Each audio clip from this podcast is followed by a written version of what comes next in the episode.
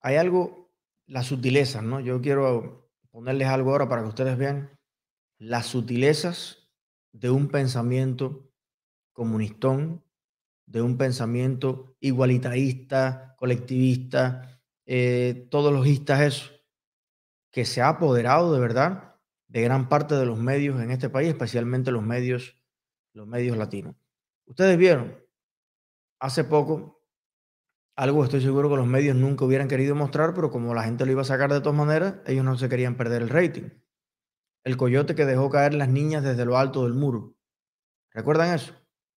Ustedes recuerdan que aunque un elemento crucial de campaña contra Donald Trump fue la seguridad fronteriza, el muro, la inversión en eso, eh, el, parar de la manera que fuera posible la migración ilegal, bueno, pues esos mismos medios eh, ahora mismo no dicen nada, no critican nada sobre la crisis multiplicada por no se sabe cuánto que hay en este minuto en la frontera con los niños, con todo, eh, y el que está en el poder es Biden. Bueno, pero hay una línea de verdad izquierdosa, consistente y que va de muchas, muchas, muchas sutilezas que le, le inyectan a usted el prejuicio contra el mundo libre y las ideas comunistas a fin de cuentas que tienen que ver con todo ese tema de la desigualdad, los pobres son pobres porque los ricos son ricos, no, no, no, no. Eso a mí me pone de verdad mal. Y mire usted, usando la desigualdad como eh, Univisión, que yo no estoy aquí diciendo que toda Univisión Ayer o le di una entrevista a Univision. Lo que ha pasado con los canales es que el canal es un compendio de muchos trabajos, de muchos programas periodistas, de muchos proyectos, y un canal no es que, todo el mundo del canal piense igual, ¿no? Hay por aquí, hay por allá, está desde Mario Vallejo hasta quien haya escrito eh, esta porquería. Desigualdad en la vacunación COVID, Univision. Vamos a ver esto. Una desigualdad grotesca 10 países acaparan, escucha esto, el, el, todo, señor, el diablo está en los detalles. La palabra que usan es que 10 países acaparan el 70% de las vacunas contra el, contra el coronavirus. Mira, sin leer más, sin leer más, porque ya, ya este título es, no viene el nombre del señor, este título ya es lo más grotesco que hay, es este título. Ellos dicen que hay una desigualdad grotesca. Este título es una porquería realmente. ¿Y por qué? Dice, 10 países acaparan el 70% de las vacunas. Señores, si uno de los productores de vacunas, que es China, tiene el 33% de la población, Estados Unidos, ¿de qué tamaño es? Brasil, ¿de qué tamaño es? Rusia, que es otro productor de vacunas, ¿de qué tamaño es? Si hay 10 países que tienen casi el 70% de la población mundial, pero no es eso. Es el izquierdismo que se respira.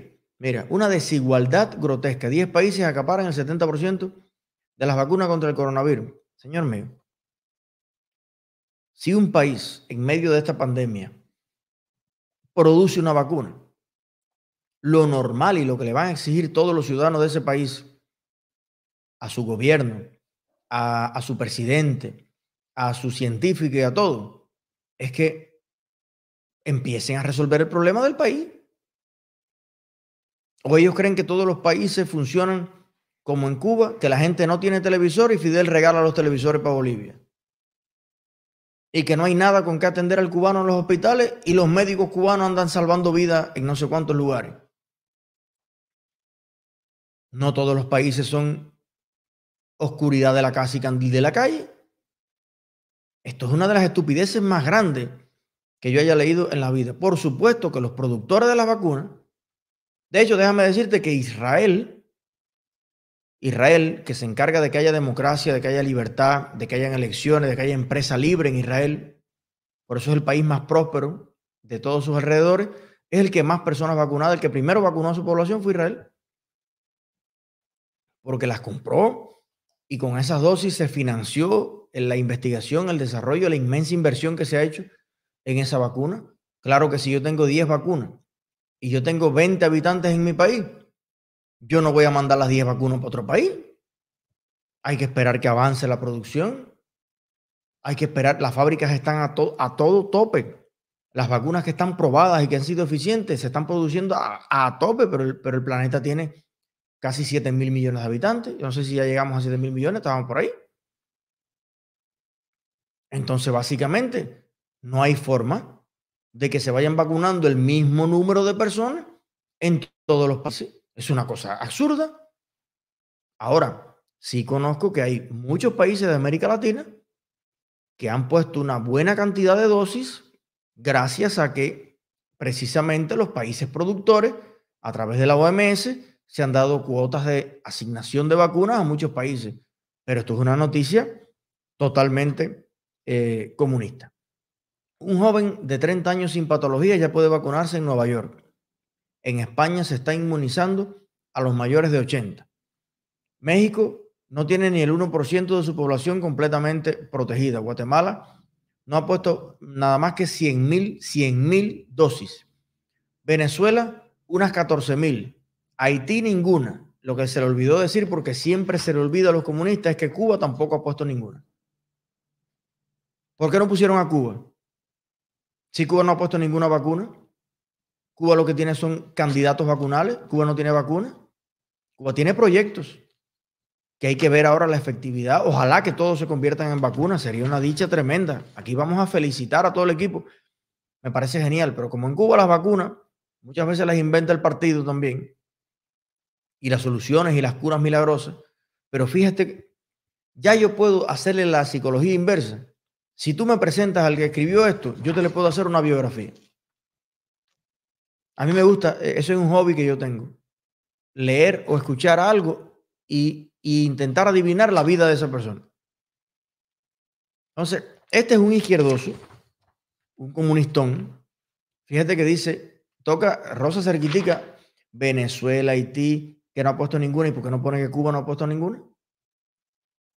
No, porque Cuba ya, si lo pones a Cuba en el artículo, ya le rompe el discurso comunista. Los países desarrollados son malos. Ahora yo te pregunto, comunistón que escribiste esto, si no hubiera sido por el capitalismo, la libertad y la democracia que tienen esos países que pudieron producir las vacunas, ¿cuántas vacunas hubieran puesto en el mundo? Ninguna. Porque ni los chinos que fueron los que dejaron escaparse el virus, todavía no se sabe si a voluntad o por accidente. Los chinos que mataron médicos por hablar del virus. Los chinos que engañaron al mundo. Cuando digo los chinos, digo la dictadura comunista china, no todos los chinos, no los chinos que hacen feng shui, no, digo la dictadura comunista china. Bueno, no tiene la solución. La vacuna la tuvieron que inventar en tiempo récord. Laboratorios del Reino Unido, laboratorios de Estados Unidos, laboratorios eh, de, de Holanda, laboratorios de Francia, laboratorios de Alemania, o sea, laboratorios del primer mundo. Si todos los países fueran comunistas, como Venezuela, si todos los países fueran como China, bueno, tuviéramos el mundo lleno de virus y sin vacuna.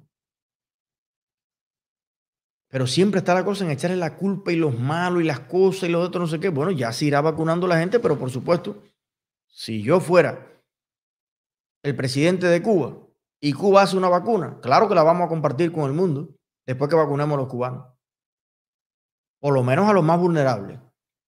Vamos a vacunar a todos los viejitos cubanos, con el resultado de lo que hicieron los cubanos. Y aparte, si no tenemos nosotros la vacuna, con la tronco economía que vamos a tener, con la producción azucarera de primer nivel que vamos a volver a levantar, con la producción tabacalera, con la producción de café, con el dinero que se va a hacer del, emprendimiento y el éxito de los cubanos, se la compramos como hizo Israel al que sea. Llamamos a Inglaterra y me dicen, oye, la vacuna ha costado billones de dólares fabricarla y necesitamos recuperar rápido esa inversión y se van a vender 11 millones y medio de cuotas. Hey, primero nosotros. Ahí estamos los cubanos, primerito. Te lo pagamos por adelantado si quieres, como hizo Israel. Porque ese es el primer deber que tú tienes. ¿Qué amor yo le puedo tener a los hijos del mundo si yo no amo a los míos? Si yo no le doy todo lo que puedo darle de protección, de seguridad y de amor a mi hija, ¿cómo me va a creer nadie que yo quiero los hijos del mundo si tú no quieres la tuya? Claro que hay que empezar por casa. Pero ¿hasta cuándo vamos a estar en esta bobería? No es que no voy a seguir ni leyendo esto. Mira, fíjate, la brecha entre es desigualdad. Las palabras clave, ustedes saben que por las palabras clave se mide todo. Desigualdad, brecha, capitalismo. Entonces, Nueva York es el malo, Estados Unidos es el malo donde ya hasta los jóvenes se pueden vacunar. Yo creo que tenemos que darle un aplauso a los Estados Unidos, un aplauso enorme, que ha tenido una, no, tiene como tres soluciones al problema y que está ayudando no solo a los americanos, sino a gran parte del mundo a poderlo solucionar.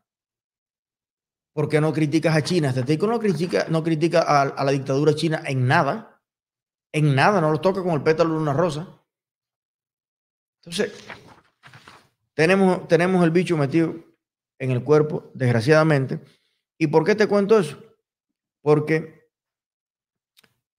estuve mirando la cobertura que se le ha dado, por ejemplo, a la huelga de hambre de José Daniel Ferrer y la gente de Lumpacu, a toda la represión que hay en Cuba. Bueno, es una cobertura mínima.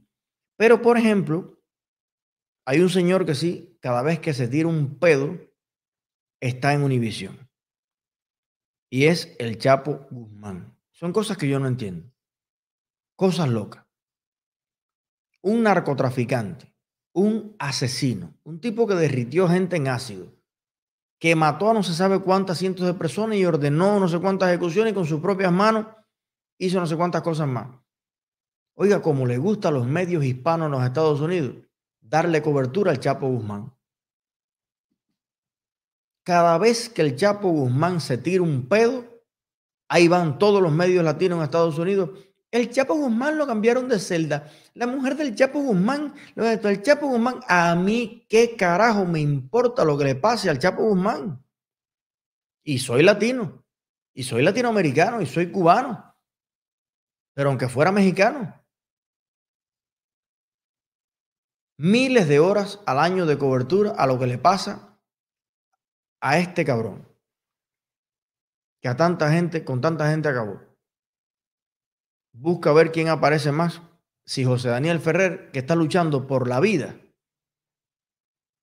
por la salud, por la libertad de todos los cubanos y de Latinoamérica, porque el, el cáncer que hay en Cuba es la causa de muchos males en América Latina.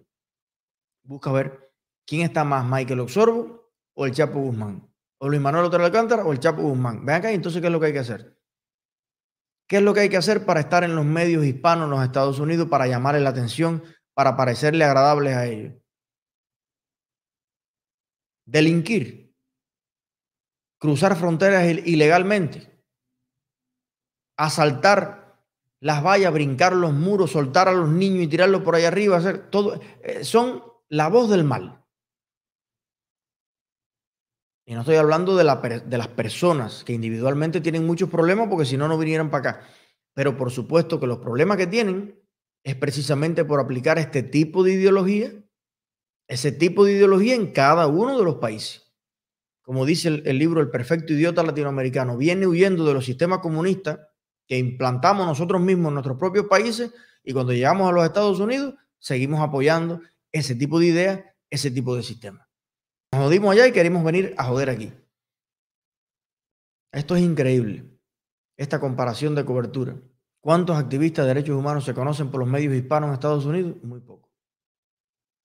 Ahora, que el Chapo no se saque un moco, porque eso sí es, oiga, hay que, hay que estar allí. 70 cámaras para el Chapo. ¿Cuántas manifestaciones hemos hecho aquí que no han ido? Creo que la que más cobertura ha tenido es la de Washington, bueno, porque era en Washington, tenía un poco más caché y por todo el cuero que le hemos dado, porque los convocamos a todos, me parece, además les quiero agradecer. Vuelvo y repito, en cada uno de estos grandes canales hay muchas personas, muchos proyectos y cada uno con sus prioridades. Pero esto me resulta chocante.